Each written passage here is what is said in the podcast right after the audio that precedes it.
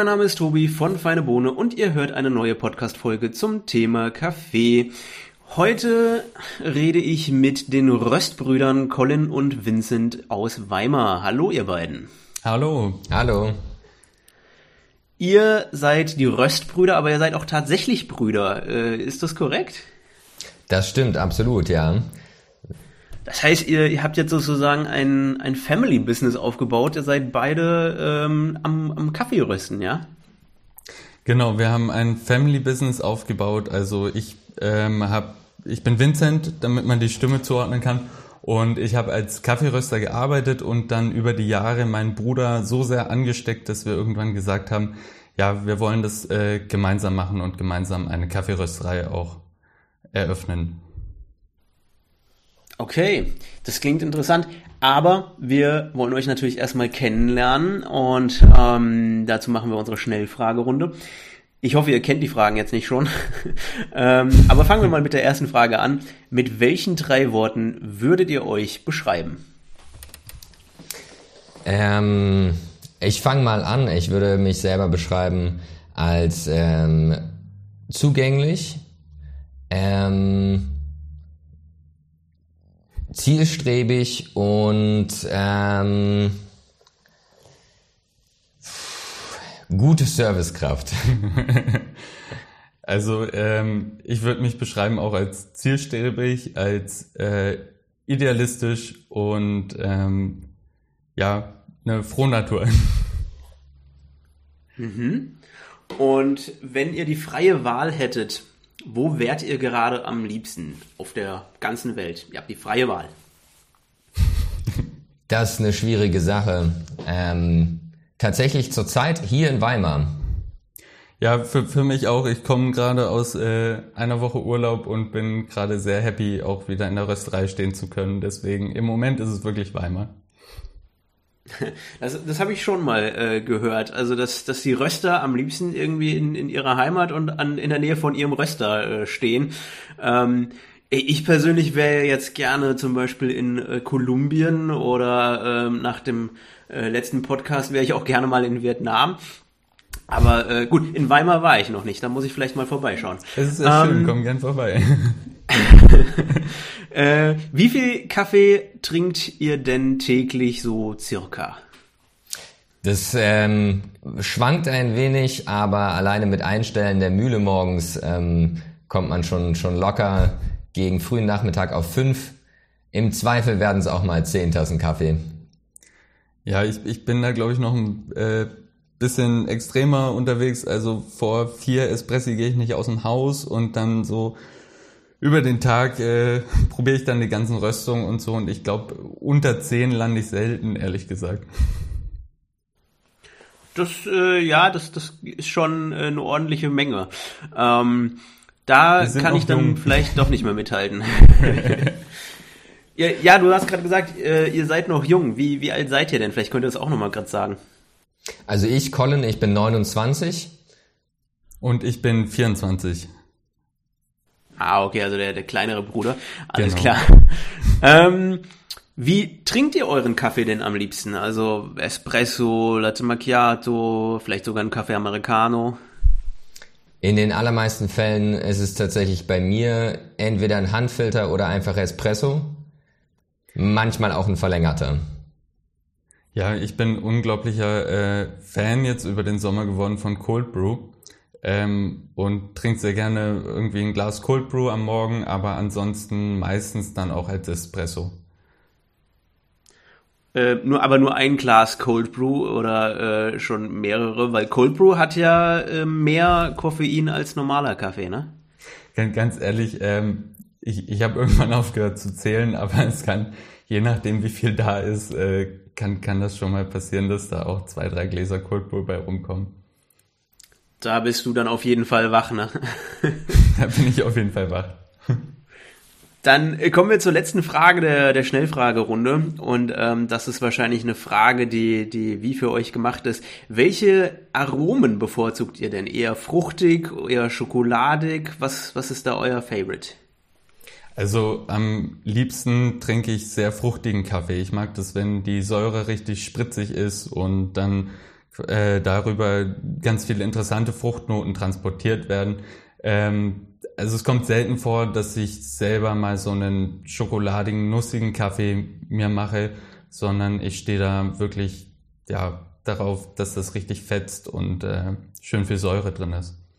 Da würde ich mich anschließen, vor allem in die Zitrusrichtung, wenn es dann Richtung orangige oder äh, zitronige Noten geht. Ähm, das ist auf jeden Fall was, was richtig fetzt. Es darf ruhig komplex sein, mit verschiedenen Ebenen, so dass es vorne rum vielleicht ein bisschen was anderes noch hergibt, als wenn es dann länger auf der Zunge liegt. Ja, mit, mit so einer ähnlichen Antwort habe ich äh, gerechnet. Ähm, warum? Darauf gehen wir später noch ein. Aber jetzt erzählt mir doch erstmal, wie hatten das mit Kaffee bei euch eigentlich angefangen? Also mit, mit Kaffee hat es bei mir angefangen, glaube ich, auch aus einem Interesse heraus, dass ich gerne Kaffee getrunken habe und dann gemerkt habe, okay, hinter dem Thema steckt mehr und ich habe mich dann dafür interessiert. Ich habe zu der Zeit in Osnabrück äh, Kognitionswissenschaften studiert und war da auch, ja, bin da eigentlich sehr aufgegangen in dieser wissenschaftlichen Richtung. Habe dann als Nebenjob angefangen, in einer Kaffeerösterei zu arbeiten und dann war es halt irgendwie um mich geschehen. Ähm, und dann habe ich irgendwann angefangen, als Röster dort zu arbeiten. Und ab da stand ich dann einfach irgendwie 50 Wochen, äh, 50 Stunden die Woche im Laden und habe Kaffee probiert und Kaffee getrunken und geröstet. Und ähm, ja, bin voll eingestiegen in das Thema. Und ähm, da mein Bruder und ich halt schon länger ein Herz und eine Seele sind, äh, kam er gar nicht drum rum, ähm, als dass er sich anstecken lassen hat. Ähm, ich meine, ich ich habe schon immer auch Kaffee getrunken. Das hat sehr, sehr früh angefangen, irgendwie auch in unserer Familie. Immer Kaffee schwarz. Und äh, nach dem Studium bin ich in Weimar in der Gastro gelandet und habe äh, einige Jahre hier als Vollzeitkraft in der Gastronomie gearbeitet und dann natürlich bei Besuchen bei meinem Bruder in Osnabrück ihn besucht in, in den Cafés und in der Rösterei, wo er gearbeitet hat. Und er hat mir immer wieder, äh, ich sag mal, moderne, hell geröstete Kaffees vorgesetzt und hat gesagt, guck mal, probier den mal, das ist geil, das musst du unbedingt probieren. Und so bin ich dann nach und nach erst äh, tatsächlich zu dem Thema gekommen. Und durch natürlich die Zeit, die man sich damit beschäftigt, die verschiedenen Cafés, die man probiert, auch die anderen Röstereien und Cafés, die wir besucht haben, wenn wir gemeinsam unterwegs waren, ähm, habe ich mich dem Thema immer weiter angenähert und vor allem als Vincent dann gesagt hat, naja, ich will eigentlich viel mehr noch von dem Prozess kontrollieren können. Ich will irgendwie das Ganze in meiner eigenen Rösterei haben. Warum machen wir nicht eine Rösterei? Lass uns irgendwie, wie gesagt, das Thema war schon immer irgendwie da, dass wir was gemeinsam machen. Und er meinte, ich, ich will da, ich will da wirklich tief einsteigen in das Thema und mich wirklich auf, auf ganz anderen Ebenen noch damit beschäftigen. Mhm. Weil ihr auch gemerkt habt, da, da gibt es einfach mehr als das, was euch bisher bekannt war, oder wie? Also für, für mich war es ganz bezeichnend. Also ich kann dir ähm, wirklich ein paar Tassen Kaffee aufzählen, die ich getrunken habe, die mein Verständnis von Kaffee verändert haben. Und das war dann immer so ein Schritt mehr in die Richtung. Und irgendwann habe ich gemerkt, okay, das, das Thema Kaffee ist irgendwie relevant. Das gibt einmal äh, auf ja, den Geschmacksebenen ein super interessantes Thema, aber es ist halt auch gesellschaftlich gesehen ein sehr spannendes Thema. Und dann wollte ich irgendwie, ich wollte mehr über den Anbau erfahren, ich wollte mehr über die Handelsketten erfahren. Ich meine, wenn man in einer anderen Rösterei arbeitet, dann hat man ähm, begrenzten Freiraum mit den Röstprofilen, die man entwickeln darf, sage ich mal. Und da wollte ich dann einfach auch mehr unser eigenes Ding am Ende machen. Mhm. Aber ihr seid ja dann erstmal, wenn ich mich recht entsinne, nach dem Studium auf eine Reise gegangen. War das richtig? Das ist äh, sehr richtig. Wir haben uns so ein bisschen zum Ziel gesetzt, erstmal zum Anfang ein bisschen Wissen zu sammeln, nach Süd- und Mittelamerika zu reisen, auf Kaffeeplantagen zu gehen, uns anzugucken, wie genau findet das da wirklich statt. Ähm, durch Woofing sogar eine Zeit lang wollten wir eigentlich auf Plantagen arbeiten und uns dort eben irgendwie mit dem Thema weiter beschäftigen ähm, und hatten das Ganze angesetzt. Wir wollten ungefähr so sechs bis neun Monate unterwegs sein und haben hier in Deutschland die Zelte abgebrochen, unsere Wohnungen weiter vermietet, unseren Kram irgendwo untergestellt, eine Reisenkrankenversicherung abgeschlossen und sind dann nach Mexiko geflogen, sind in Cancun gelandet und von da aus dann die Küste ein wenig runter äh, bis zu so einem kleinen Surferdorf, wo wir erstmal angekommen sind und ähm, natürlich auch die Sonne genossen haben, das gute Wetter genossen haben. Und äh, dann wurden wir von einem starken Regen abgehalten von der Weiterreise. Und ähm, Vincent hat sich am dritten Tag tatsächlich äh, einen Sturz erlitten und das Jochbein gebrochen. Ei, ja, ei, ei. dann äh, war quasi nach, nach vier Tagen war dann klar, okay, das muss operiert werden. Ähm, wir müssen zurück nach Deutschland. Ähm, ja, und dann, dann kommt man in Deutschland an und ähm, hat keinen Job mehr, ähm, kommt irgendwie bei der Freundin unter. Ja, und äh, dann hatte ich aber auch auf einmal ganz viel Zeit, um mich wieder mit Kaffee zu beschäftigen. Und mhm. ähm, irgendwann. Nur leider nicht in Mexiko, sondern in Deutschland. Le leider nicht in Mexiko, leider nicht mit dem Anbau, aber dann habe ich irgendwie alle Bücher übers Rösten gekauft, die ich kriegen konnte und ähm, das wirklich studiert. Ich meine, ich komme irgendwie dann doch so ein bisschen aus dem wissenschaftlichen Ansatz und ähm, ja, dann, dann war Also die Theorie war dir äh, da wichtig? Das, also für, für mich ist es immer wichtig, erst die Theorie zu sammeln, das dann auszuprobieren und dann sich nochmal Leute ranzuholen, die einem nochmal Tipps geben können und dann wieder zurückzugehen in die Praxis. Das ist immer so mein Ansatz, sag ich mal. Hm. Kannst du ein Buch empfehlen zum Thema Rösten? Ich kenne da gar keins. Also was ich natürlich, ich glaube, das ist auch so ein Klassiker, ist halt von Scott Rao, ähm, A Roaster's Companion. Ähm, und dann gibt es noch Modulating the Flavor of Coffee. Und die beiden verfolgen so ein bisschen unterschiedliche Ansätze. Also das, das eine geht mehr so ein bisschen um die Praxis, okay, wie kriegt man guten Kaffee hin? Und das zweite Buch geht dann ein bisschen darauf ein, okay, wie kann ich wirklich gewisse Geschmacksnoten, die ich in einem Kaffee herauskitzeln will, ähm, herauskitzeln. Mhm. Und, und dann hast du dich mit der Theorie beschäftigt und äh, da eingearbeitet äh, als Vorbereitung auf deinen eigenen gerösteten Kaffee, ja?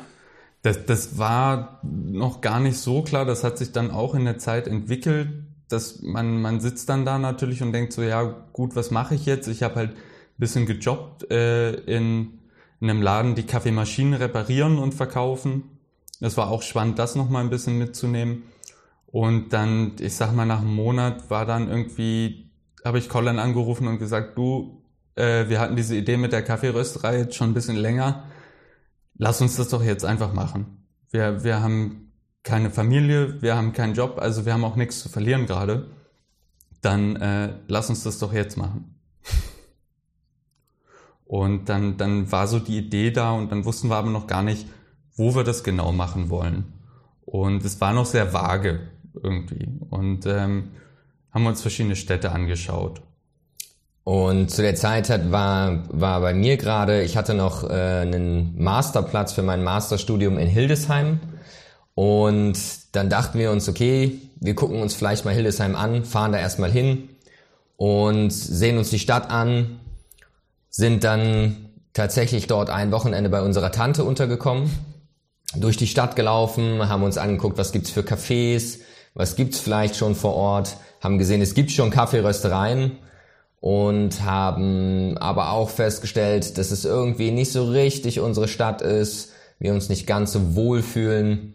Und ähm, die Uni war zwar schon nicht schlecht, aber irgendwie war das Feeling noch nicht so ganz so richtig. Und den einen Nachmittag sind wir dann so ein bisschen planlos durch die Stadt gelaufen, sind an einem Feinkostladen vorbeigelaufen. Und ähm, der war gerade zugemacht und im Fen Schaufenster stand aber noch ein Schild, äh, wir haben auch selbst gerösteten Kaffee. Und dann haben wir uns überlegt, okay, wenn die selbst gerösteten Kaffee haben, dann müssen die auch einen Kaffeeröster haben. Der Laden sieht nicht so aus, als würde er aufmachen. Haben also dort angerufen, haben gefragt, wie sieht es aus? Äh, habt ihr euren Röster noch? Und würdet ihr den verkaufen? So einfach kommt man dann an einen Röster.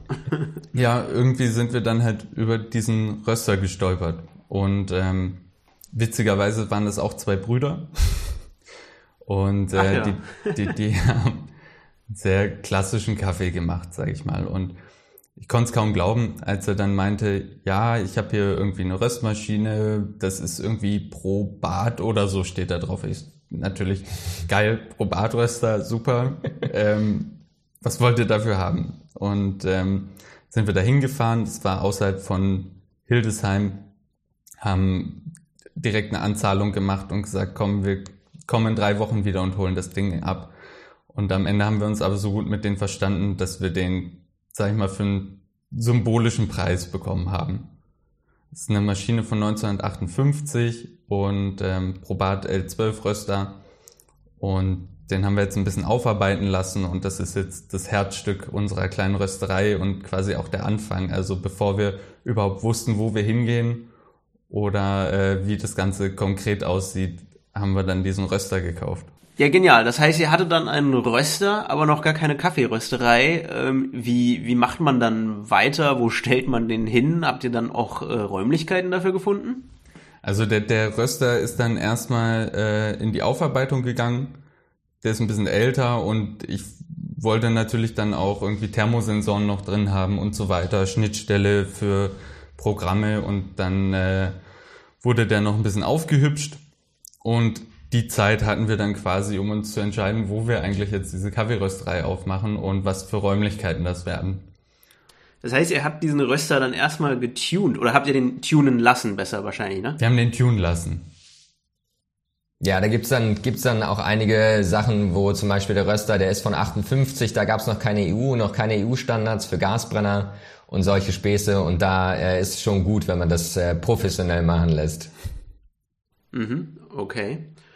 Und äh, ja, du, du, wolltest gerade weiter ausführen. Ihr, ihr habt dann ähm, nach einer äh, nach, nach einem neuen Zuhause für den Röster gesucht.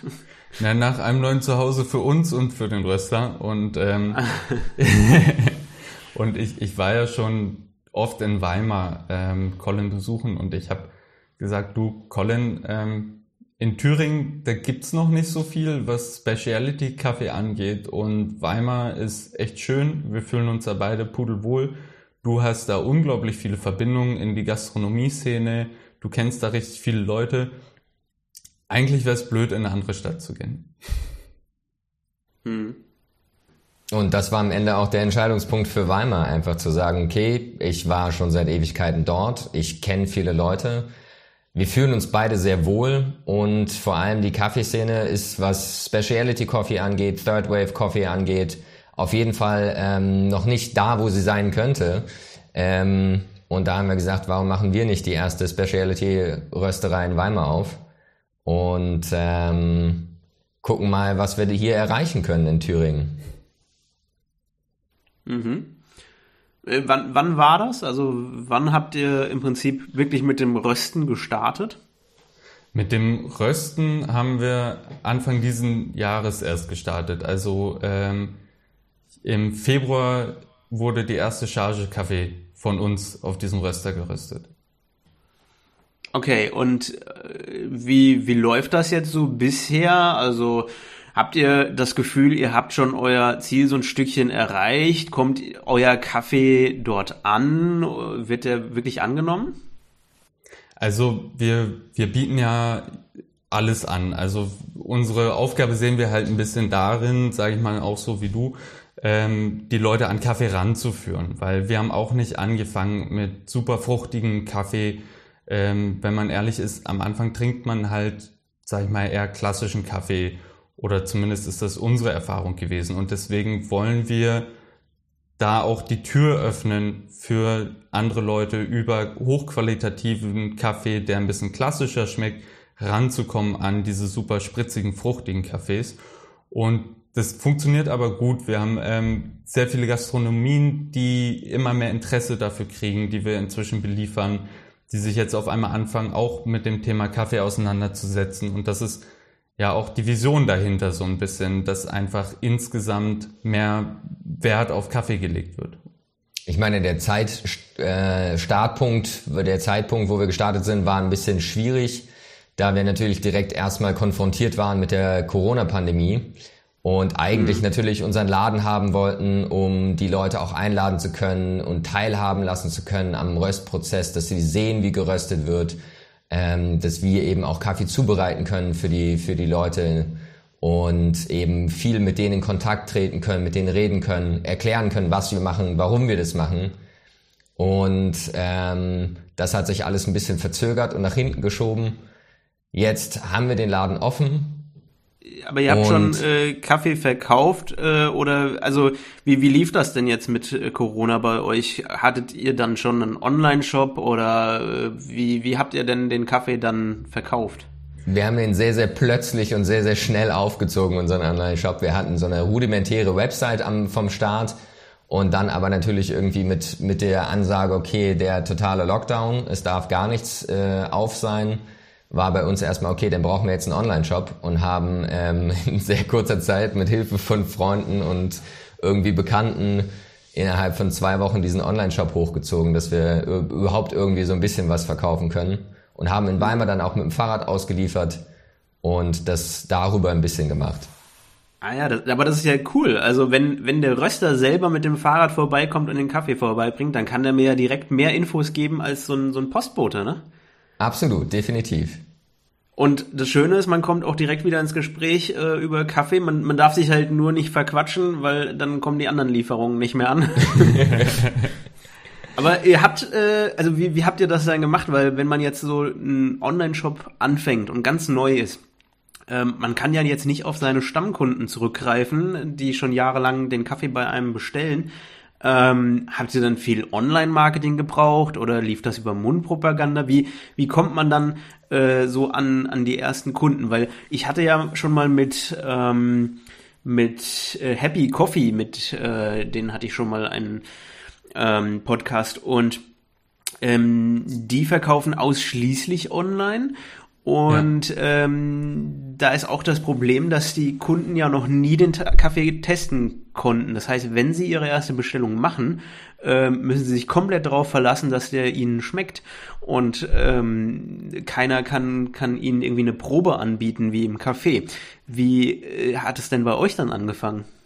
Genau, das ist, eine, das ist ein sehr guter Punkt. Also natürlich haben wir auch darauf gesetzt, dass wir über das Café mit den Leuten in Gespräch, ins Gespräch kommen, die das probieren können ähm, ja, weil bei uns hat es einmal viel Mund zu Mund-Propaganda gebraucht, ähm, dass, dass die Leute irgendwie Freunde das weiterempfehlen und ähm, dann waren wir irgendwie ganz überrascht davon, dass auf einmal überall aus der Republik äh, Bestellungen kommen von Leuten, die wir nicht kennen. Und da haben wir uns auch so ein bisschen selber gefragt, wie es dazu gekommen ist. Ähm, ja, ich glaube, es ist auch einfach witzig, wenn man Weimar kennt, dann hier ein paar Jungs in einem Lastenfahrrad rumfahren zu sehen und dann fragt man sich auch direkt, ja, was ist denn das? Und äh, aber am Ende ähm, genau das halt irgendwie eine, eine schöne Webpräsenz, viel auf Instagram posten. Aber wenn jetzt einer aus München bestellt hat, äh, seid ihr nicht mit dem Lastenrad vorbeigekommen, oder? das kostet dann extra. nee, also nach, nach München liefern wir nicht mit dem Lastenrad.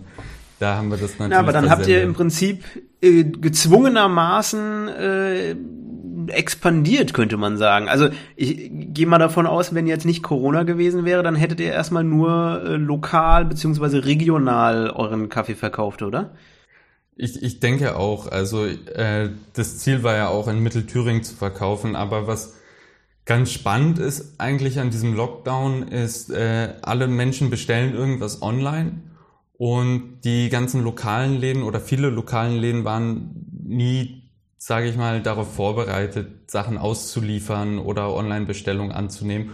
Und das ist, sage ich mal, ich möchte es jetzt nicht äh, schönreden, aber das ist so eine kleine Chance, glaube ich, dass jetzt die ganzen lokalen Produzenten und viele kleinen Läden auch auf einmal ähm, ja einen Online-Shop haben, ausliefern und deswegen gibt es jetzt, glaube ich, viele Leute, die sich dann doch entscheiden, okay, kaufe ich das jetzt auf irgendwie einem großen Online-Marktplatz oder kaufe ich das einfach online hier bei meinem Lokalproduzenten. Und das ist eigentlich ein ganz schöner Effekt, dass mhm. wir zumindest aus unserem Umfeld merken, okay, viele Leute greifen dann doch auch gerne zu den lokalen Geschäften.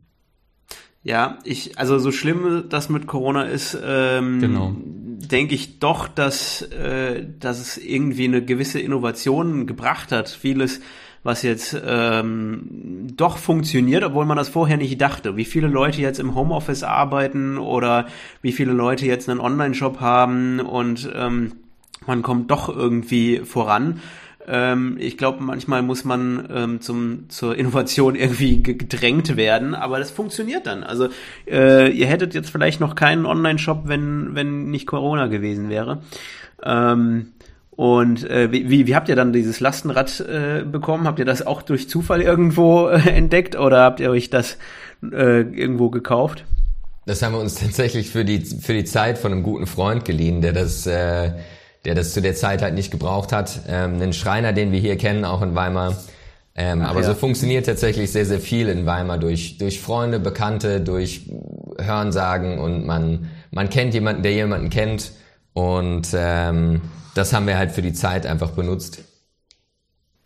Aber das ist doch genial. Also aus dem, aus dem Pech in Mexiko äh, mit, äh, mit dem Abbruch der Reise ähm, habt ihr doch dann irgendwie alles ja äh, gut hinbekommen. Durch Zufall da einen Röster entdecken, äh, ein Lastenrad ausgeliehen bekommen, schnell noch einen Online-Shop aufgebaut. Also das klingt ja ähm, als als steckte dahinter irgendwie ein ein Plan. Ähm, aber was, was für Kaffee röstet ihr denn jetzt eigentlich so? Also ihr seid jetzt mehr so auf dem, auf dem fruchtigen äh, Trip oder versucht mehr in Richtung fruchtig zu gehen, auch wenn ihr alles ähm, röstet und alles anbietet, richtig? Nee, unser, unser Hauptansatz ist tatsächlich in erster Linie, ähm, welche Bohnen kaufen wir ein. Wir ähm, arbeiten mit kleinen Importeuren zusammen, die eben entweder selber Plantagen besitzen oder ähm, den direkten Kontakt zu den Plantagen oder kleinen Kooperativen haben.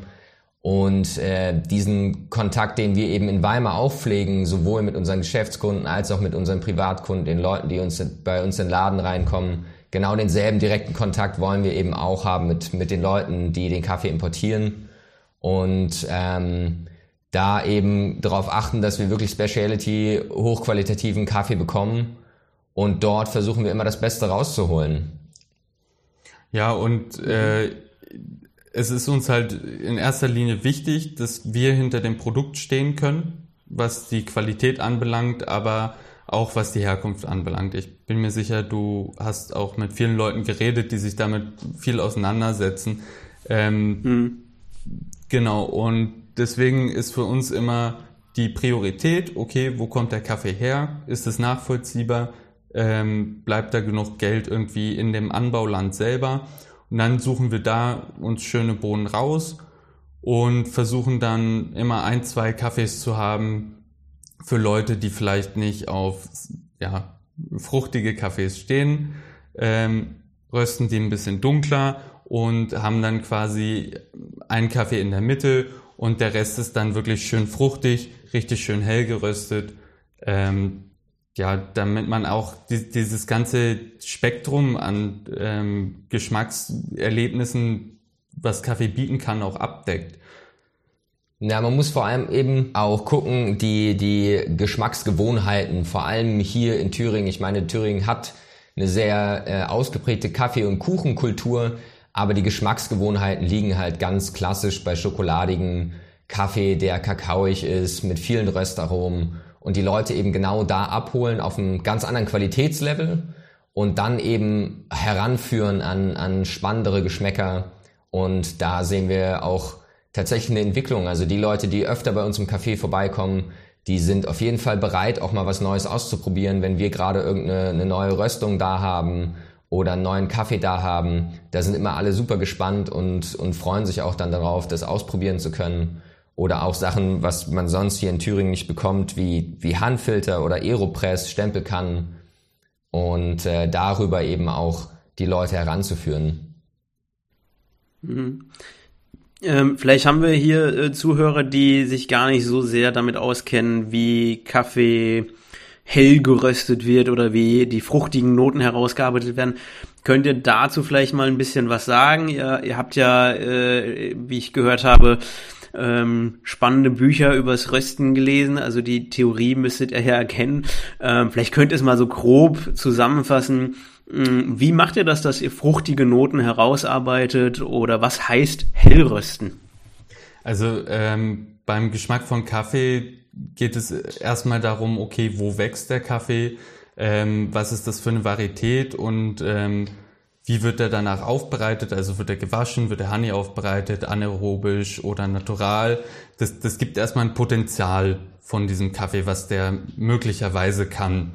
Und ähm, ich sehe unsere Aufgabe als Röster so ein bisschen, dass dieses Potenzial ähm, ja, am, am besten zu betonen. Und wenn man sagt, hell gerösteter Kaffee, also Kaffee ist eine Frucht, die, diese Bohne hat Fruchtnoten drin und ähm, der, da sind gewisse Säuren drin, die man natürlich schmeckt. Und diese Säuren transportieren halt aber auch Geschmäcker. Und röstet man den Kaffee jetzt ganz lange, dann kommen irgendwann nur noch Röstaromen dazu. Das kennt man auch von Essen. Wenn ich jetzt irgendwie eine Aubergine nehme und drei Stunden richtig heiß in der Pfanne mache, dann schmeckt die irgendwann ja, einfach nur noch nach Asche. Und deswegen kann man sich das so vorstellen, je länger ich diesen Kaffee röste, desto mehr Röstaromen kommen dazu. Und die sind dann halt immer sehr ähnlich und überdecken dann diesen natürlichen Geschmack von der Bohne. Das heißt, röste ich den etwas kürzer, ähm, dann habe ich die Chance, dieses natürliche Aroma, was in der Bohne steckt, mehr zu betonen weil das nicht so sehr überdeckt wird von dem, was später im Röstprozess dazukommt oder bei höheren Temperaturen. Und tatsächlich ist da eben auch wichtig, ähm, wie wird er aufbereitet? Wie, was für Bohnen sind es zum Beispiel? Wir haben einen Red Bourbon, wo zum Beispiel ausschließlich die, die wirklich sehr reifen roten Kaffeekirschen gepflückt werden und ähm, in der Aufbereitung eben, wie Vincent vorhin schon angedeutet hat, ist es auch eine Frage, wie wird das Ganze fermentiert? Wird der ähm, die Kaffeebohne vorher schon aus der Kirsche rausgepresst oder wird sie eben als Ganze in die Sonne gelegt und fermentiert in der Schale. Das sind alles so Sachen, die eben auch wiederum den, den Kaffeegeschmack beeinflussen, beeinflussen, wie kräftig oder klar gewisse ähm, Noten in dem Kaffee herauskommen. Mhm. Ähm, wo du jetzt gerade noch von Fermentation und so weiter sprichst, ähm, plant ihr eigentlich dann nochmal eure Mexiko-Reise nachzuholen und äh, bei den Farmen vorbeizuschauen? Also ähm, ich sag mal, sechs bis neun Monate ist jetzt, glaube ich, gerade nicht drin. ähm, nein, das, das ist ja auch der Vorteil für uns. Dadurch, dass wir mit kleinen Importeuren zusammenarbeiten, ist es natürlich viel leichter, mit denen in Kontakt zu treten und auch ähm, die, die, die haben dann selber die Möglichkeit, rum zu experimentieren mit Aufbereitungsmethoden und so weiter, wenn die selber Plantagen besitzen. Und wir wollen auf jeden Fall äh, nochmal in Ursprungsländer reisen. Jetzt gerade äh, sind wir hier vor Ort in Weimar, aber ähm, nächstes Jahr steht es auf jeden Fall an, dass wir nochmal hinfliegen, uns das dann auch von den Importeuren und den Kaffeebauern zeigen lassen und da ein paar Wochen verbringen. Hm, okay, also ein paar Wochen gehen dann schon. Ähm, und äh, abgesehen davon, wo, wo wollt ihr noch hin? Also äh, habt ihr noch andere Länder? Ähm, also ihr habt in, aus verschiedenen Ländern Kaffeebohnen momentan, oder? Zurzeit haben wir Kaffees ähm, aus Kolumbien, aus Brasilien ähm, und Äthiopien. Und äh, wir wollen auf jeden Fall noch unser äh, Sortiment auch ein bisschen erweitern überlegen, eventuell noch einen zweiten afrikanischen Kaffee mit reinzunehmen. Und Kolumbien ist auf jeden Fall ein Ort, wo wir sehr gerne hin würden. Und die kleinen Farmen, ich meine, Kolumbien ist super bekannt für den Kaffee und dort eben die kleinen Farmen zu besuchen und ähm, sich das genau anzugucken. Das ist auf jeden Fall ein, ein Reiseziel, wo ich zumindest gerne noch mehr hin würde. Ich glaube, Vincent ist mehr interessiert an äh, den afrikanischen Ländern, vielleicht Äthiopien oder Kenia. Hm. Ja, auf jeden Fall. Also ähm, das, die, das sind alle spannende Länder, glaube ich, und das ist auch immer äh, spannend, die, die Unterschiede dann zu sehen, wie der Kaffeehandel unterschiedlich gehandhabt wird in den Ländern. Ähm, ich war halt lange großer Fan von kolumbianischen Kaffees, deswegen haben wir auch zwei im Sortiment gerade.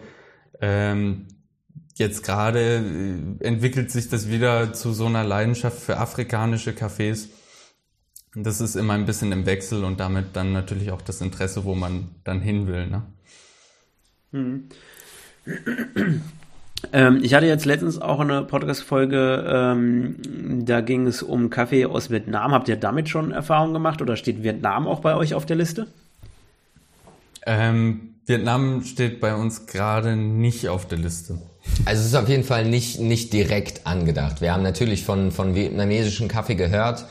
Ähm, ich bin mir auch sicher, wir hatten schon mal Proben da aus Vietnam. Ähm, und es ist auf jeden Fall was auf dem Schirm ist und wir haben definitiv auch gehört, dass sie gerade schwer daran arbeiten, gerade im Specialty-Bereich nochmal eine höhere Wertschöpfung auch zu, zu generieren. Und ähm, Südostasien ist vielleicht, vielleicht so nach, nachdem Afrika und Mittelamerika äh, das nächste Ziel. Mal sehen. Mhm. Was habt ihr denn sonst so vor mit eurer Rösterei? Habt ihr da noch Pläne, ähm, abgesehen davon, dass, dass ihr für eine Weile verreisen wollt? Ähm, ihr wollt natürlich den, den fruchtigen Kaffee äh, beliebter machen, aber habt ihr noch andere Pläne? Wollt ihr vielleicht noch einen Kaffee ergänzen oder wie sieht das bei euch aus? Also ähm, ich, ich habe irgendwann mal einen Tim Wendelböhl Kaffee getrunken und bin daraufhin dann auch äh, nach Oslo geflogen, um den vor Ort nochmal trinken zu können. und das, das war eins dieser erwähnten Kaffeemomente für mich. Ähm, und was mich aber an dieser Stadt unglaublich fasziniert hat, ist, dass in dieser gesamten Stadt eine ganz andere Wahrnehmung von Kaffee herrscht. Also ähm, auch wenn es nicht der beste Kaffee ist, ich konnte am Bahnhof noch kurz bevor ich wieder abgefahren bin, aussuchen zwischen einem Äthiopia und einem Kaffee aus Guatemala. Und das ist ein bisschen die Vision, die wir haben für Mittelthüringen, ist, dass sowas in der Art möglich wird und da wollen wir mitwirken. Und ähm, ob das jetzt dadurch passiert, dass wir quasi mit Cafés zusammenarbeiten und denen helfen, ihren Kaffeeausschank auf ein anderes Niveau zu heben, oder ob das bedeutet, dass wir nochmal weitere Filialen eröffnen, das, das lassen wir uns gerade noch offen. Wir sind jetzt ein halbes Jahr dabei, aber das, das ist auf jeden Fall die Vision, die dahinter steht. Mhm. Und ähm, wir kommen langsam zum, zum Ende dieser Podcast-Folge. Aber ähm, möchtet ihr den, den Hörern noch etwas mit auf den Weg geben? Ein, ein Motto oder ähm, eine Idee, eine Vision? Also alle, alle, die an Kaffee interessiert sind, ich sage immer, bleibt dran ähm, und trinkt einfach richtig viel Kaffee, weil das ist, glaube ich, der einzige Weg, um äh, ja das, das Wissen wirklich zu steigern und einfach immer wieder zu probieren, immer wieder rum zu experimentieren und ähm, ja einfach einfach mal ein bisschen darauf zu achten, okay, wie schmeckt der Kaffee, wenn ich ihn trinke und den nicht einfach, äh, wenn man in einen Kaffee geht, herunterstürzen, drei Löffel Zucker rein, sondern einfach mal darauf ja, bewusst achten, was passiert da, wenn ich diesen Kaffee trinke. Ja, vielleicht ist es das einfach. Trink deinen Kaffee bewusst. Das klingt äh, nach einem guten Rat. Ähm, ihr beiden, ich danke euch für die Infos und ähm, ich schau mal, ob ich demnächst irgendwann mal bei Weimar vorbeischauen kann und ähm, dann dürft ihr mir mal euren, euren fruchtigen Kaffee zeigen. Und ansonsten äh, vielen Dank für die Infos und bis demnächst. Ja, wir danken dir und wir würden uns sehr freuen. Danke, tschüss. Ciao.